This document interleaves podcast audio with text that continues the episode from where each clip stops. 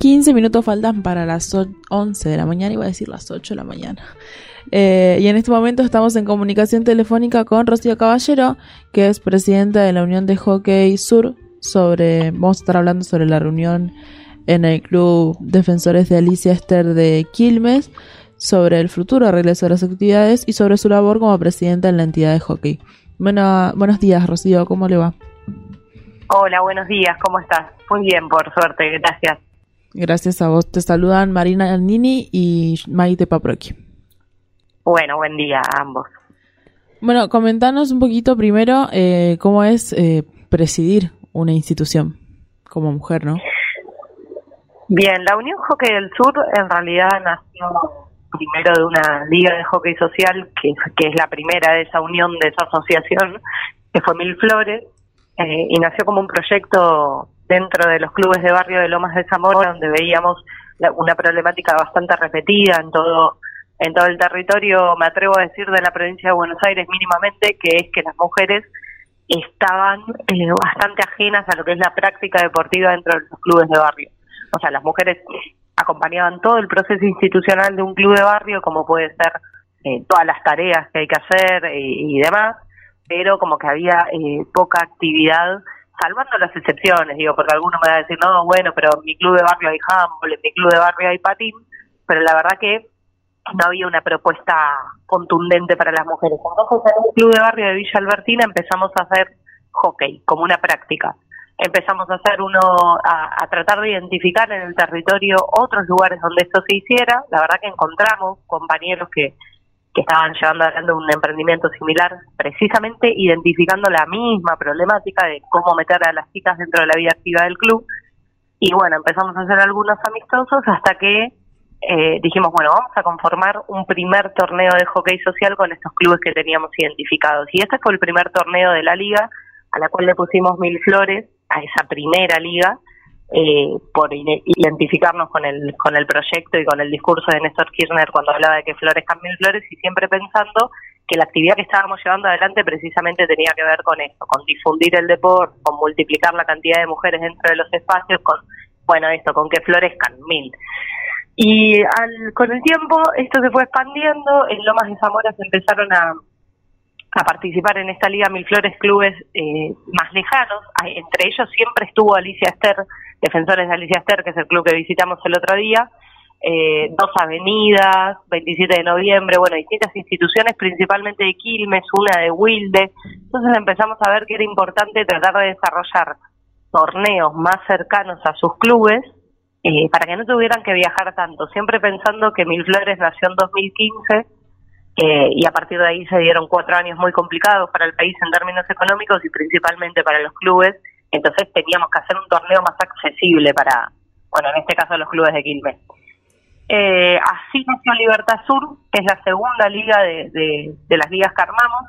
En ese entonces Mil Flores ya había pasado de siete clubes aproximadamente a 14, ahora que me acuerdo, y Libertad, Libertad Sur empezaba de a poquito nucleando 10, eh, creo que había 10 clubes en ese momento de lo que es la zona de Bari, La Avellaneda, Quilmes, Vera eh, y el alrededor.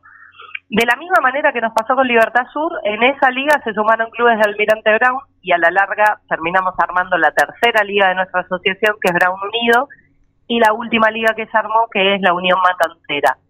Esas cuatro ligas son las que hoy conforman la Unión Hockey del Sur, que es nuestra pequeña asociación o, eh, asociación de hockey social que nuclea casi 50 instituciones y que se practica eh, el hockey de cuatro años en adelante, sin límite de edad, practican los varones, nada, es una cuestión bastante familiar, pero con mucha calidad también deportiva y nada, con un desarrollo deportivo que hace que muchas jugadoras y jugadores a partir de esta experiencia hoy integren planteles de, bueno, de clubes tradicionales que los han becado o que han podido pagar y que se han ido incorporando porque la liga nace como un puente entre la no posibilidad de practicar un deporte tan caro como el hockey, llevarlo al medio del barrio, hacerlo de calidad, hacerlo competitivo y que estas pibas y pibes también puedan soñar con integrar planteles profesionales como lo están haciendo.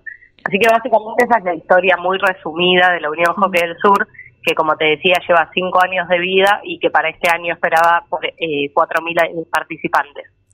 Justamente eso te quería preguntar. Me imagino todo el proceso como lo contaste, como emocionante, crecer tanto.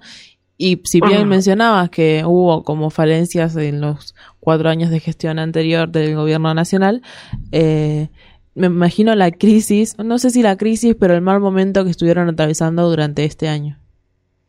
Terrible. Eh, a ver, no, la, Liga Unión Hockey del Sur tiene por, por por así decirlo, los mismos clubes de barrio que el torneo de fútbol infantil, digo, somos las instituciones más golpeadas cuando la actividad se frena, porque justamente los clubes que, que laburan la inclusión eh, son clubes que no tienen, por lo general, una cuota societaria qué sé yo, que, que haga alquiler se sostenga, que se paguen los servicios, que sigan bien la institución. Entonces, el hecho de haber frenado, por un lado, fue terrible para, para las jugadoras y jugadores por una cuestión lógica de ganas de jugar, pero también, eh, nada, por esta parálisis económica que implica cuando un club queda parado y todo el, eh, toda la lucha por hacer que esas instituciones sigan de pie, por ver cómo estaban las jugadoras, si estaban bien alimentadas, si sus papás perdieron el laburo o no si alguna se contagió, estar a disposición para brindar información y también reinventarse, digo, todo lo que nos costó eh, llevar adelante un año donde no quisimos perder contacto con ninguna de las personas que a principio de año depositó su confianza y se vino a fichar a la liga. Entonces, bueno, tuvimos distintos encuentros, estuvimos con Cachito Vigil, con Vanina Oneto, con distintas personalidades grosas, con Jorgelina Bertoni, que eh, le daban charlas y aliento a las jugadoras y jugadores, pero bueno, ha sido un año totalmente atípico, inesperado e inimaginable. Rocío, te, te habla Maru Blandini, buen día. Hola Maru, buen día. A pesar de, de todo lo que es este tema de, de la pandemia, eh, ¿estuvieron pensando en, en, hacer actividades virtuales? Ya sabemos que, bueno, o se estuvieron reuniendo para que vuelvan eh, las actividades también, ¿puede ser? Ay, disculpame, te escucho como, como un poco de eco y me costó la última parte. Ah, perdón, perdón.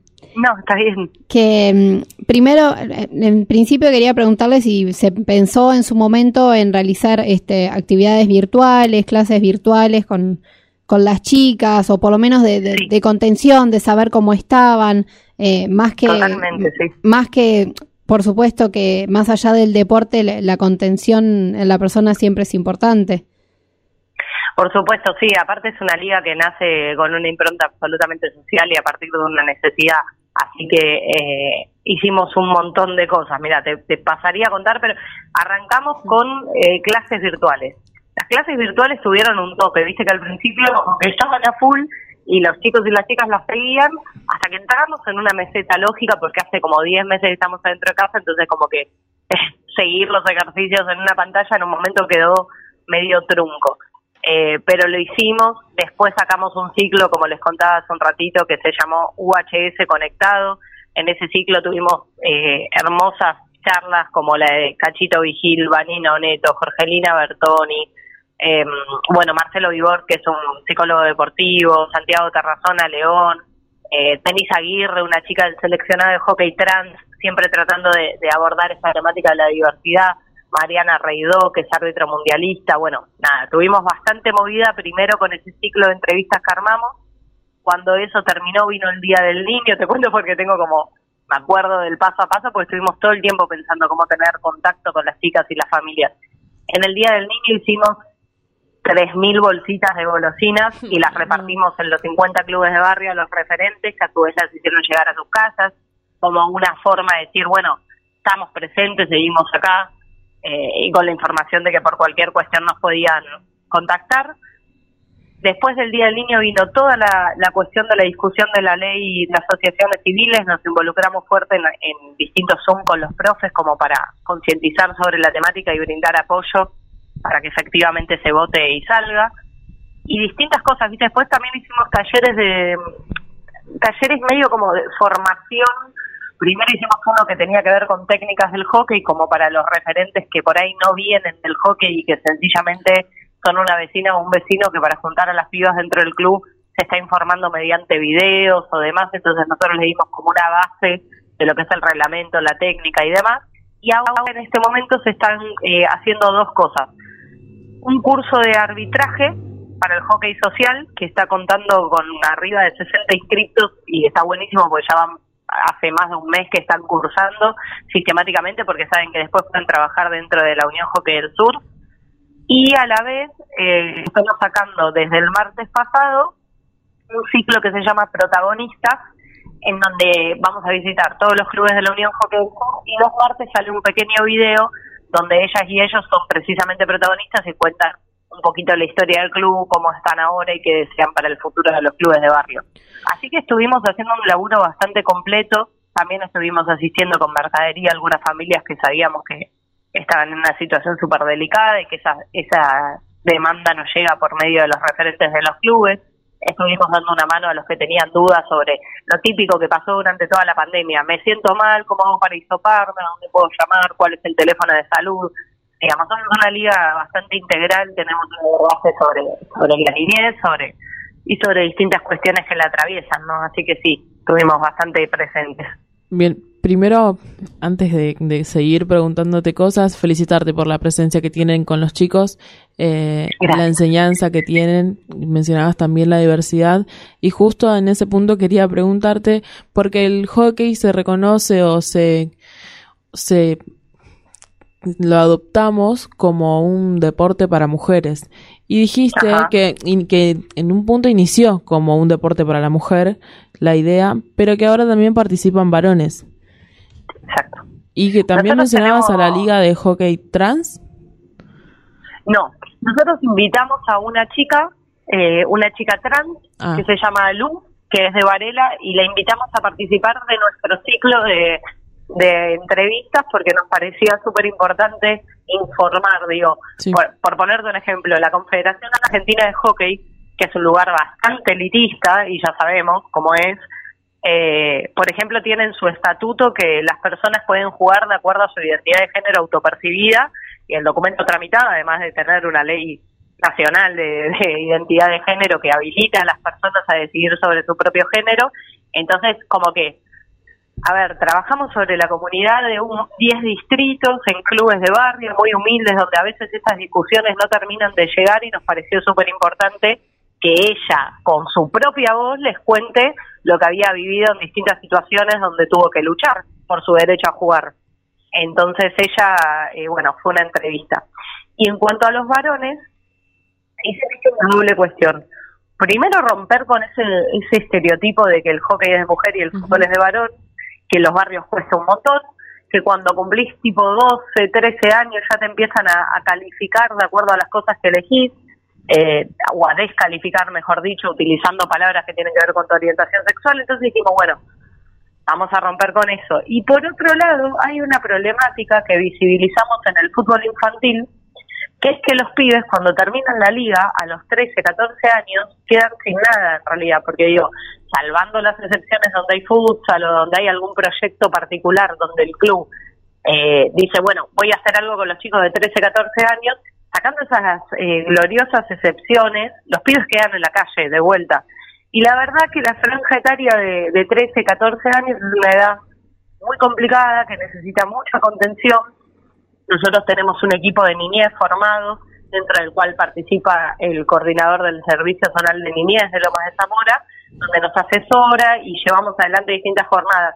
Pero a lo que voy con esto es que con el equipo de niñez siempre planteamos que la franja etaria que va de los 13 años en adelante, esa preadolescencia donde los pibes desertan de la escuela, donde el comedor de la escuela secundaria a veces no los acepta, donde se van quedando afuera sistemáticamente, si encima se quedan afuera del club, Después eh, tenemos los problemas que tenemos como sociedad, digo, terminamos perdiendo a los pibes, nos los encontramos pintados en una pared como un recuerdo y no queremos llegar a eso. Entonces abrimos hockey, dijimos, bueno, el que quiere se anota, es de más de 14 años para arriba, porque todavía cuesta mucho que los chiquititos anoten, pero vamos de a poco. Y la verdad que primero venían los pibes como típica, a esa edad venían porque estaba su noviecita y se ponían a pelotear un poco en la cancha y hoy en día tenemos un torneo grandioso de, varones donde juegan pibes de más de 12 años, estiramos un poco la edad, no miento, más de 10, hasta padres, que la verdad que han, han roto su propio, no sé, su propia tara, de decir, sí, yo también voy a jugar al hockey, a mí me gusta, y tenemos familias que cuando armamos torneitos para juntar fondos porque viajamos a distintas provincias y qué sé yo, se anotan como un único equipo. Entonces vos ves, la mamá, el papá, literal, tengo una familia en la cava, en Fiorito, que se anotan todos los torneos como familia, porque juegan todos y todas, absolutamente. Esos pibes también juegan en la NUS, todo, pero nunca abandonan la liga social, porque ahí es donde contienen a los pibes de su propio barrio. Entonces, nada, es una experiencia que, a ver, busca ser un círculo y retroalimentarse permanentemente con distintas cuestiones integrales de, de, la de las familias. Bien, eh, y con respecto a los insumos que ustedes utilizan en los clubes. Los insumos de los clubes, nosotros, a ver, cuando quiera abrir un club de cero, tratamos de dar una mano. Pero te voy a decir la verdad, la verdad que los clubes juntan sus insumos, compran sus insumos y muchas veces tenemos fuerte apoyo de los estados municipales. Por ejemplo, Lomas de Zamora, Almirante Brown, Avellaneda, son lugares donde eh, por lo general los clubes reciben, qué sé yo, un kit de materiales, ni que hablar del chequeo médico de salud, que es algo que les exigimos. Hay una articulación con los municipios.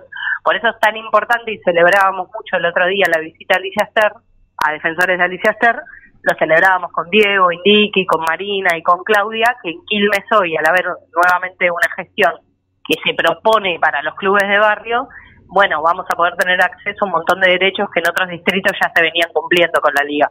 Así que los materiales, lo que nosotros podemos, acercamos en base a campañas de donación y cosas que compramos eh, para tener como un pequeño stock, pero los clubes rápidamente se hacen de sus cosas. ¿Vos viste lo que es el entusiasmo en un club de barrio? En un club de barrio se generan cosas imposibles, ¿viste? Un día vas y encontrás 20 palos y bueno, los recolectaron, los juntaron, los hicieron, hay de todo, todo tipo de historia y experiencia, porque imagínate que hay muchos, muchos clubes. Pero la, la, la felicidad, perdona que te agregue esta pincelada, es poder decir eso. Imagínate que hay muchas experiencias porque son muchos clubes. ¿Quién nos iba a decir que en cualquier potrero de barrio, de cemento, de tierra, de lo que sea, vas a encontrar una escuela de 100 pibas y pibes jugando al hockey? Es un montón. Eh, me queda preguntarte, por lo menos a mí, eh, sobre tu experiencia personal con el hockey, porque te preguntamos por el hockey y, te emocionas mucho y hablando de esto también, entonces eh, se nota que es una parte muy importante en tu vida y bueno, quería saber cómo empezaste en este camino. Sí, la verdad, el hockey se convirtió en mucho más importante ahora para mi vida, pero sí fui jugadora de hockey 10 años en el Club Pucará, que es un club tradicional de, otras características, donde si bien siempre me sentí cómoda, eh, pude ver, mis hijos eran, mi mamá era docente, mi papá era remisero, era hija de trabajadores, en el club a mí me becaron, y pude ver, porque además eh, jugué del 98 al 2018, si no me equivoco, sí, eh, perdón, al 2008, ahí está. Bueno, en todos esos años, con las crisis y demás, lo que pude ver era el corte abrupto en términos económicos y cómo ese deporte estaba llegando a una franja de la sociedad y no a las demás. Entonces, si bien jugué 10 años en Pucará y tengo los mejores recuerdos del club, de mi equipo, de mis amigas y demás, la realidad es que para mí el, el hockey cobró un valor extra cuando lo pude poner en militancia y cuando pude hacer que 4.000 personas conozcan el hockey en el conurbano cuando en su vida lo iban a ver en la tele con las leonas de suerte. Entonces, eh, sí fue muy importante, fue el deporte que elegí de chica porque en mi casa me permitieron elegir, me dieron ese derecho. Eh, me hicieron conocer un montón de deportes primero y a mí en realidad me gustaba todo, me gustaba el vóley, me gustaba el fútbol, me gustaban los deportes, pero el hockey la verdad que me, me, me hizo saber lo que es ser parte de algo, tener que levantarte, que si te quedaste dormido tenés que atajar el micro donde sea porque te van a matar. Eh, un montón de cuestiones conductuales, un montón de cosas que yo de verdad deseo y creo que toda niña y todo niño tiene tiene que tener. Puede ser el hockey, puede ser el handball, puede ser cualquier deporte. Yo elegí este porque me parece muy injusto que por una cuestión de materiales tanta gente no conozca un deporte tan hermoso. Así que es eso. Rocío, y antes de, despedirte, nos gustaría que nos comentes un poquito de lo que fue la, reunión con Marina y, con, Diego Indiki acerca del regreso este, a las actividades. Sí, estuvimos charlando ahí em, porque la verdad es que todavía pareciera venir muy lento y un poco para contener y, escuchar a los compañeros de los clubes y explicarles que, que, bueno, que la realidad es que todavía hay mucha confusión y todo el mundo dice que, ya abrieron los clubes y que están habilitados para mayores de 18 y en realidad no están. Eh, la realidad es que la gente está tomando esa medida por sí misma, pero todavía no hay una resolución que, que no sea específicamente para los deportes individuales. Entonces estuvimos conversando, Claudia, que es la referente de hockey, nos recibió con algunos delegados de fútbol y nos contaron todos los esfuerzos que, que vienen haciendo y nosotros, bueno, tratando de acompañar eh, con el compromiso del secretario de Deportes también municipal, que, que iba a ir y bueno, tratando un inconveniente no pudo llegar, pero como diciendo, vamos a salir de esta situación, tengamos paciencia, sigamos cuidando a los chicos y a las chicas y, y bueno, nada, y con el compromiso de seguir caminando juntos, de, de que apenas se levante esta pandemia podamos difundir el trabajo del hockey en Quilmes, en más clubes de Quilmes, eso, en eso Diego se puso totalmente a disposición, con Cristian, que es el coordinador de la liga de allá, de Libertad Sur, así que más, más que nada el encuentro tuvo que ver con eso,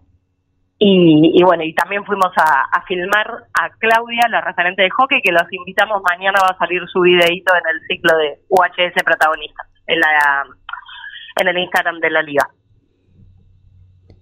Perfecto, Rocío, te agradecemos un montón. En principio, como dijo Maite hoy, te, agradecemos por llevar el, hockey a los barrios, porque el hockey suele ser eh, un deporte supuestamente elitista por los materiales que requiere. Entonces, eh, saber que, que alguien está laburando para que el hockey esté en los barrios es re importante. Así que te agradecemos en principio tu, tu labor y bueno, obviamente te agradecemos tu, tu tiempo hoy aquí. Bueno, muchísimas gracias y, les mando un abrazo a todas y a todos y nos seguiremos encontrando. Gracias por el espacio. Un abrazo, Rocío. Y cuando tengan algo que contar, ya saben que cuentan con la Unión Nacional de Clubes Radio genial y viceversa. Ahí vamos a estar laburando. Gracias. Perfecto, Rocío. Muy lindo día. Muchas gracias. Lindo día. Chau, chau. Eh, estuvimos hablando con Rocío Caballero, que es presidenta de la Unión de Hockey Sur. Eh, hablamos sobre la reunión en el Club de Defensores de Alicia Esther en Quilmes y sobre las ligas que conforman esta organización.